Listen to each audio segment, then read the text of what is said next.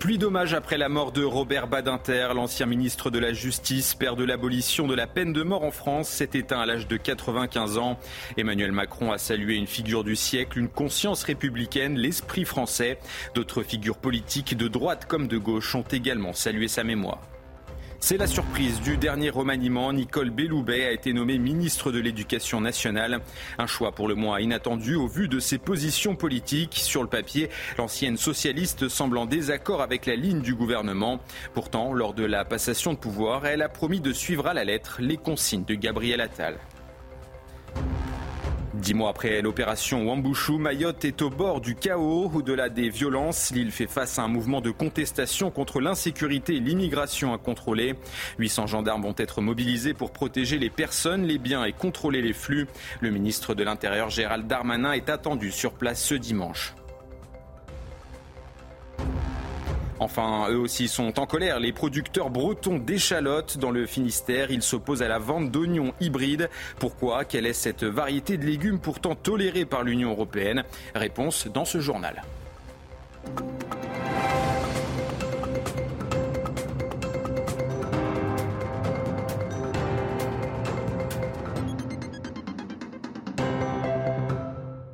Bonsoir à tous, bienvenue dans votre journal sur CNews et merci de nous accompagner jusqu'au bout de la nuit. Avocat, professeur de droit, homme politique, Robert Badinter a eu de nombreuses vies. Euh, pour beaucoup, il reste néanmoins le père de l'abolition de la peine de mort en France, une loi apportée en tant que ministre de la Justice sous François Mitterrand. Portrait signé Viviane Hervier. La parole est à monsieur le garde des Sceaux. Ce 17 septembre 1981, Robert Badinter monte à la tribune de l'Assemblée nationale.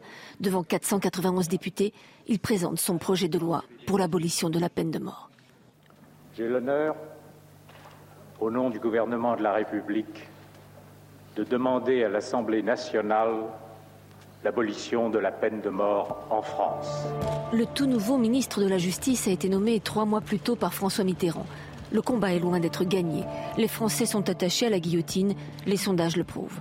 Le matin de l'abolition, c'était 64 pour la peine de mort, 32% des Français pour l'abolition. Donc, à cet égard, nous étions euh, sans illusion. Euh, ça veut dire en clair quoi? euh, Qu'il fallait du courage politique. Le texte est adopté à une large majorité, 363 voix contre 117.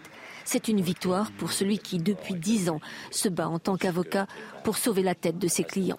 Il les a tous sauvés, sauf un. En 1972, Roger Bontemps est condamné à mort. Il n'a pas tué, mais il est reconnu complice de son codétenu Claude Buffet. Ce dernier a égorgé une infirmière et un gardien de la centrale de Clairvaux. Robert Badinter assiste à l'exécution de Roger Bontemps, qu'il vit comme un drame personnel. Il en fait le récit dans un livre. Quatre ans plus tard, il accepte de défendre Patrick Henry. L'homme a enlevé puis tué le petit Philippe Bertrand âgé de 7 ans.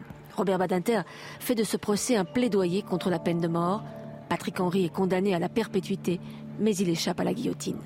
Beaucoup combattu comme avocat euh, dans les prétoires et je me rappelle encore des foules autour du palais de justice criant à mort, à mort lorsqu'arrivaient les accusés. Tout au long de sa vie, Robert Badinter s'est battu contre toutes les formes d'injustice. Une vocation développée très tôt, peut-être lorsqu'il assiste impuissant à l'arrestation de son père juif par la Gestapo en 1943.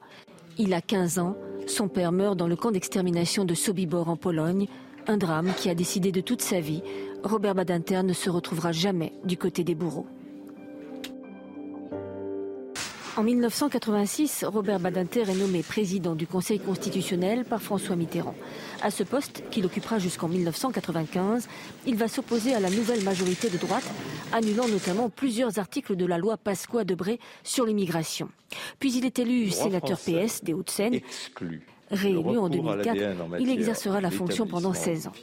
Discret sur sa vie privée, Robert Badinter a épousé en 1966 Elisabeth. La philosophe et femme de lettres est la fille de Marcel Bostein-Blanchet, le fondateur de Publicis. Le couple aura trois enfants. Et dès l'annonce du décès de Robert Badinter, à l'âge de 95 ans, Emmanuel euh, Macron a salué sa mémoire sur euh, le réseau social X. Le président de la République a regretté la disparition d'une figure du siècle, une conscience républicaine, l'esprit euh, français. Lors d'un déplacement à Bordeaux, le chef de l'État s'est montré une nouvelle fois très élogieux. La nation, vous l'avez rappelé à l'instant, a appris la disparition de Robert Badinter ce jour, dont vous vous souviendrez toute votre vie, sera à jamais marqué par l'empreinte de cet avocat de caractère et de profession qui combattit sa vie durant pour les Lumières, pour la justice, pour la France, ce qui était pour lui trois fois le nom de son idéal. Emmanuel Macron qui a également annoncé qu'un hommage national sera rendu à Robert euh, Badinter. Euh, oui, au-delà du euh, président, hein, de nombreuses personnalités politiques ont réagi sur les réseaux sociaux. Jean-Luc Mélenchon s'est dit admiratif de Robert Badinter, un orateur unique, lumineux, qui faisait vivre ses mots comme des poésies. Bruno Retailleau, président des Républicains au Sénat, a salué son combat pour la vie humaine et la dignité de la personne du euh, côté cette fois-ci du Rassemblement national dont il a euh, souvent combattu les idées. Marine Le Pen a rendu hommage à un homme de conviction, une figure marquante du paysage intellectuel et juridique. Enfin, euh, Rachida Dati, ministre de la Culture, a souligné que Robert Badinter avait accompli le rêve de Victor Hugo et d'Albert Camus, abolir la peine de mort, un fait pour lequel il est entré dans l'histoire. Et tout au long de sa vie, Robert Badinter a mené de multiples combats sur euh, notre antenne. L'un de ses amis proches, Alain Jakubowicz, a rappelé sa lutte contre l'antisémitisme et le racisme. Écoutez. Moi, je veux rappeler une chose, c'est que le combat de Robert Badinter n'est pas seulement le combat contre l'antisémitisme dont sa, vie, sa famille et lui-même ont été victimes. C'était vraiment un combat contre tous les racismes. Je dis bien tous les racismes, parce que c'était un farouche défenseur de l'universalisme des droits. Évidemment, rien ne le faisait plus souffrir ces derniers temps que ces théories wokistes, euh, communautaristes, etc. C'est vraiment le maître mot de sa vie, c'est l'humain. C'est la, la suprématie des droits humains dans leur globalité et pas seulement la défense de telle ou telle ou telle communauté. Et dans l'actualité euh, également, le dernier remaniement parmi les annonces les plus inattendues figure celle de Nicole Belloubet, nommée ministre de l'Éducation nationale. Ce choix a de quoi surprendre tant l'ancienne socialiste semble contraire à la ligne politique du gouvernement. Décryptage de Célia Gruyère. Ce sont des positions qui détonnent au sein du nouveau gouvernement. Nicole Belloubet a publié en 2016 une tribune dans la revue Après-demain, intitulée Supprimer le ministère de l'Éducation nationale. Une tribune voulant défendre la réforme du collège engagée à l'époque par la ministre socialiste Najat Vallaud-Belkacem, en grande partie détricotée par Emmanuel Macron. Nicole Belloubet, nouvelle ministre de l'Éducation nationale, y critiquait notamment le renforcement de l'autorité ou le port de la blouse à l'école. Des prises de position en totale contradiction avec la politique menée par Gabriel Attal. Et c'est sans compter ses propos sur l'affaire Mila en 2020, cette adolescente qui avait été menacée de mort pour avoir insulté l'islam sur les réseaux sociaux dans une démocratie, la menace de mort est inacceptable. Euh, c'est absolument euh, impossible. C'est euh, quelque chose qui vient rompre avec le respect que l'on doit à l'autre. C'est impossible, c'est inacceptable. L'insulte à la religion, c'est évidemment une atteinte à la liberté de conscience. C'est grave, mais ça n'a pas, ça pas à voir avec la menace. À l'époque, garde des sceaux, elle avait aussitôt été recadrée par des membres du gouvernement. Mais aujourd'hui, Gabriel Attal veut rassurer. Selon lui, Nicole Belloubet a la sensibilité de gauche, saura porter la feuille de route de ce ministère. Et lors de la passation de pouvoir, Amélie Oudéa-Castera est revenue sur son passage éclair au sein du ministère de l'Éducation nationale. Malgré une expérience courte de 28 jours marquée par la polémique, la ministre des Sports ne regrette rien. Regardez, elle quitte la tête haute. En ces derniers instants ici, euh, c'est au mot de Mandela que je pense quand il nous dit ⁇ Je ne perds jamais. Soit je gagne, soit j'apprends.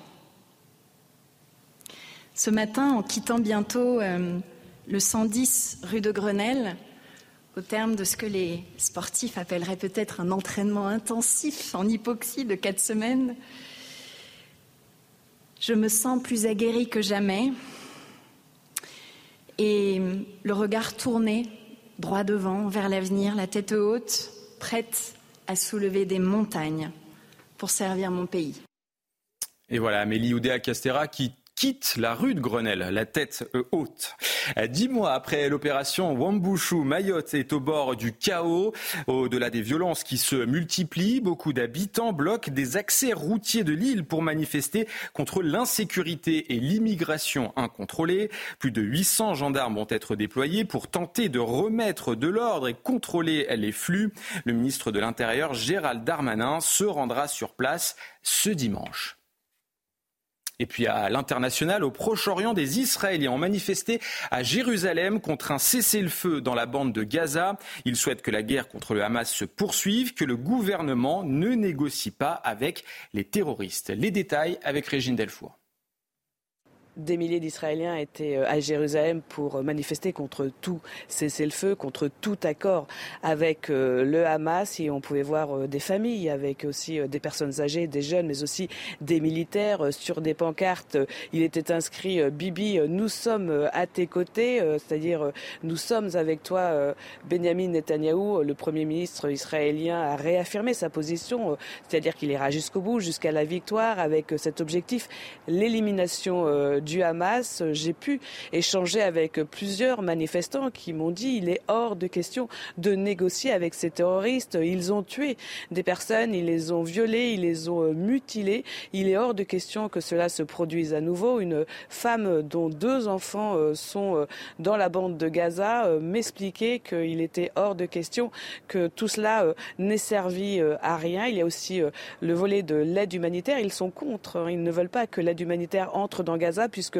pour eux, elle n'est pas distribuée aux Palestiniens, elle est volée par euh, le Hamas. Alors euh, il y a plusieurs personnes à Kerem Shalom, c'est le point de passage où les camions humanitaires entrent dans la bande de Gaza. Euh, ces personnes-là bloquent le passage de ces camions. Cela fait plusieurs semaines qu'ils le font et ils vont continuer à nouveau dans les jours qui viennent. Accusé par euh, plusieurs actrices d'agression sexuelle, Jacques Doyon dénonce des mensonges. Dans une déclaration à l'AFP, le réalisateur s'est également mis à la disposition de la justice. Jeudi, la comédienne Judith Godrèche s'était remémoré une scène de sexe improvisée dans l'un de ses films. Selon ses dires, il aurait abusé d'elle, des attouchements et des baisers forcés. Et puis suite à l'agression de l'un de leurs confrères, les membres d'SOS Médecins de Toulon expriment leur ras-le-bol. Désormais, l'association refuse d'intervenir dans trois quartiers sensibles de la ville, gangrénés par le trafic de drogue. Désemparés, certains patients euh, regrettent cette décision. Reportage sur place de Stéphanie Rouquier. Dimanche dernier, entre deux visites dans cette cité à l'est de Toulon, un professionnel de SOS Médecins a été arrêté par plusieurs individus il a été violemment giflé avant de réussir à prendre la fuite. Aujourd'hui, il est encore choqué. Après cette agression, l'association vient de décider d'arrêter les consultations dans certains secteurs, une mesure que déplorent de nombreux habitants. Ben oui, c'est triste. Des fois, on ne sait jamais, euh, vers minuit, tu appelles euh, les personnes qui viennent. C'est pas évident de trouver un docteur si eux, ils viennent plus. C'est dommage, quoi. Il y a beaucoup de personnes qui ont besoin d'un soins médecin certains quartiers évités par SOS médecins. Mais la sécurité n'est pas leur seul élément pris en compte. Oui, il y a des quartiers euh, où on ne va pas. On ne peut pas assurer des visites partout. On ne peut pas aller voir tout le monde parce que bah, on n'est pas assez nombreux, parce qu'il faudrait qu'on soit beaucoup plus nombreux. Il y a certains jours où on est en manque de médecins, donc on fait des, des choix, et ces choix sont motivés par différents critères. La sécurité en fait partie, mais il peut y avoir aussi des critères d'éloignement, de difficulté d'accès. Depuis plus de deux ans, l'association constate que les visites à domicile sont de plus en plus difficiles et chronophages.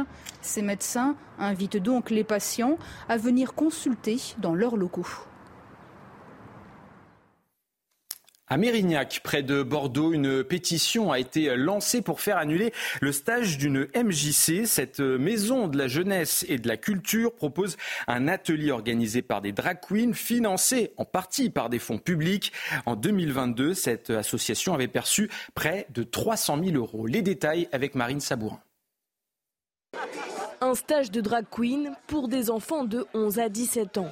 L'idée est proposée par la Maison de la Jeunesse et de la Culture de Mérignac, qui souhaite casser les codes. Pendant les vacances d'hiver, enfants et adolescents pourront créer leurs personnages, se maquiller, mais aussi apprendre à défiler en talons. Tout cela encadré par le centre LGBTI+ de Bordeaux. Une pétition réclame l'annulation de ce stage. Ses signataires dénoncent une hypersexualisation des enfants parle de spectacles qui sont par nature sexués. C'est de donner un peu une image, je dirais, euh, déformée de la féminité, en tout cas euh, outragère. Ça fait partie du show, c'est un spectacle. Ça n'a rien à voir dans un, dans une espèce d'atelier pour enfants. Pour l'heure, seuls quatre enfants sont inscrits à l'activité, un nombre insuffisant. Elle sera pourtant bel et bien maintenue selon la MJC de Mérignac, et ce malgré des menaces téléphoniques. L'ensemble des programmes jeunesse permet aux participants de gagner confiance en eux, de se connaître au travers de la découverte de pratiques artistiques variées. La pétition a pour le moment récolté plus de 3500 signatures. Dans le Finistère, cette fois-ci, les producteurs d'échalotes traditionnelles euh, montent au créneau contre les oignons hybrides, mis en vente sous le nom d'échalotes. Ces nouvelles variétés qui euh, nécessitent moins de main-d'œuvre, sont moins chères, mettent à mal le marché. Pourtant, l'Europe laisse faire de quoi irriter les producteurs bretons. Reportage de Michael Chailloux. C'est l'histoire d'un oignon qui veut se faire passer pour une échalote et ça fait pleurer les producteurs bretons. Dans les rayons, le consommateur n'y voit que du feu et pourtant, quand on l'ouvre, il n'y a pas photo. Si on coupe, on voit bien que l'échalote a différents compartiments à l'intérieur. Contrairement à un oignon, c'est une grosse tromperie.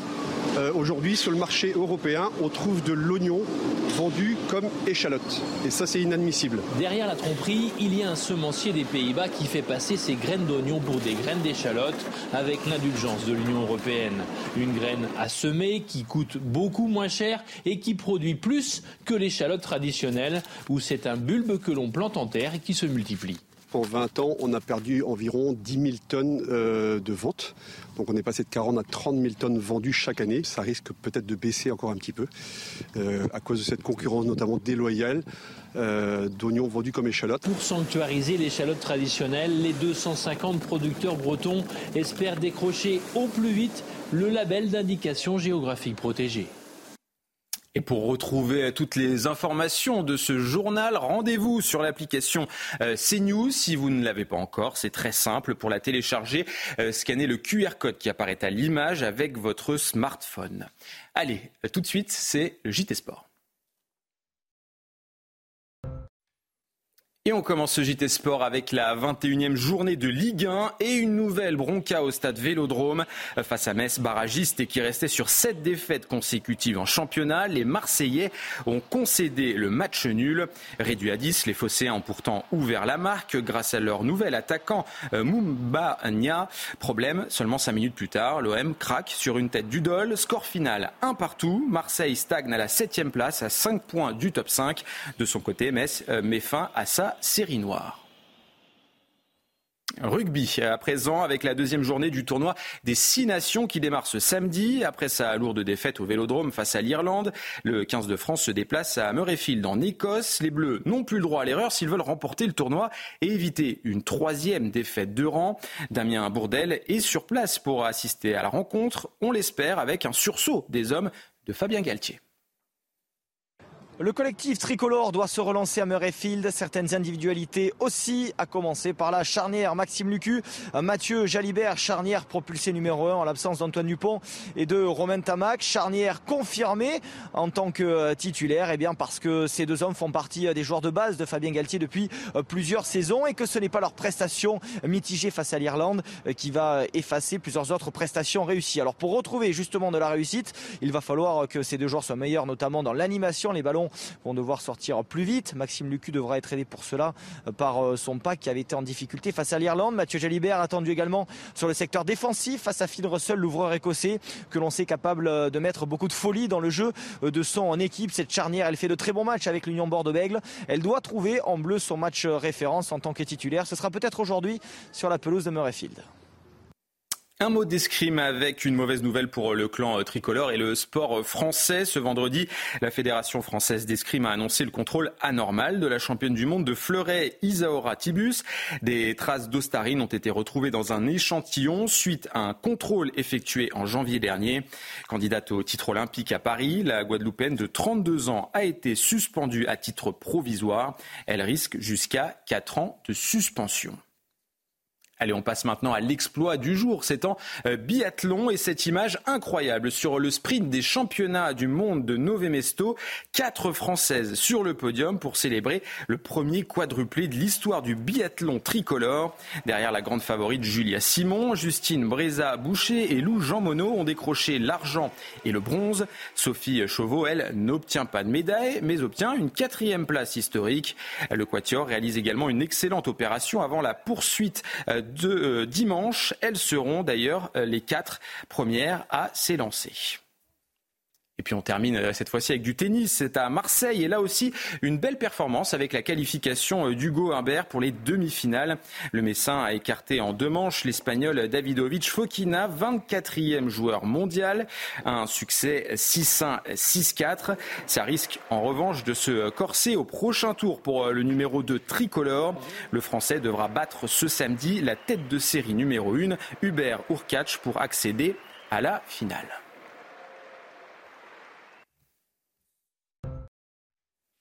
Et voilà, c'est la fin de cette édition, mais surtout restez avec nous. On reviendra bien évidemment euh, sur l'intégralité euh, des euh, hommages après la mort de Robert Badinter, qui était âgé de 95 ans. Réaction du président de la République, Emmanuel Macron, qui a salué une figure du siècle, une conscience républicaine. Et puis d'autres figures politiques de droite comme de gauche ont également salué sa mémoire. A tout de suite.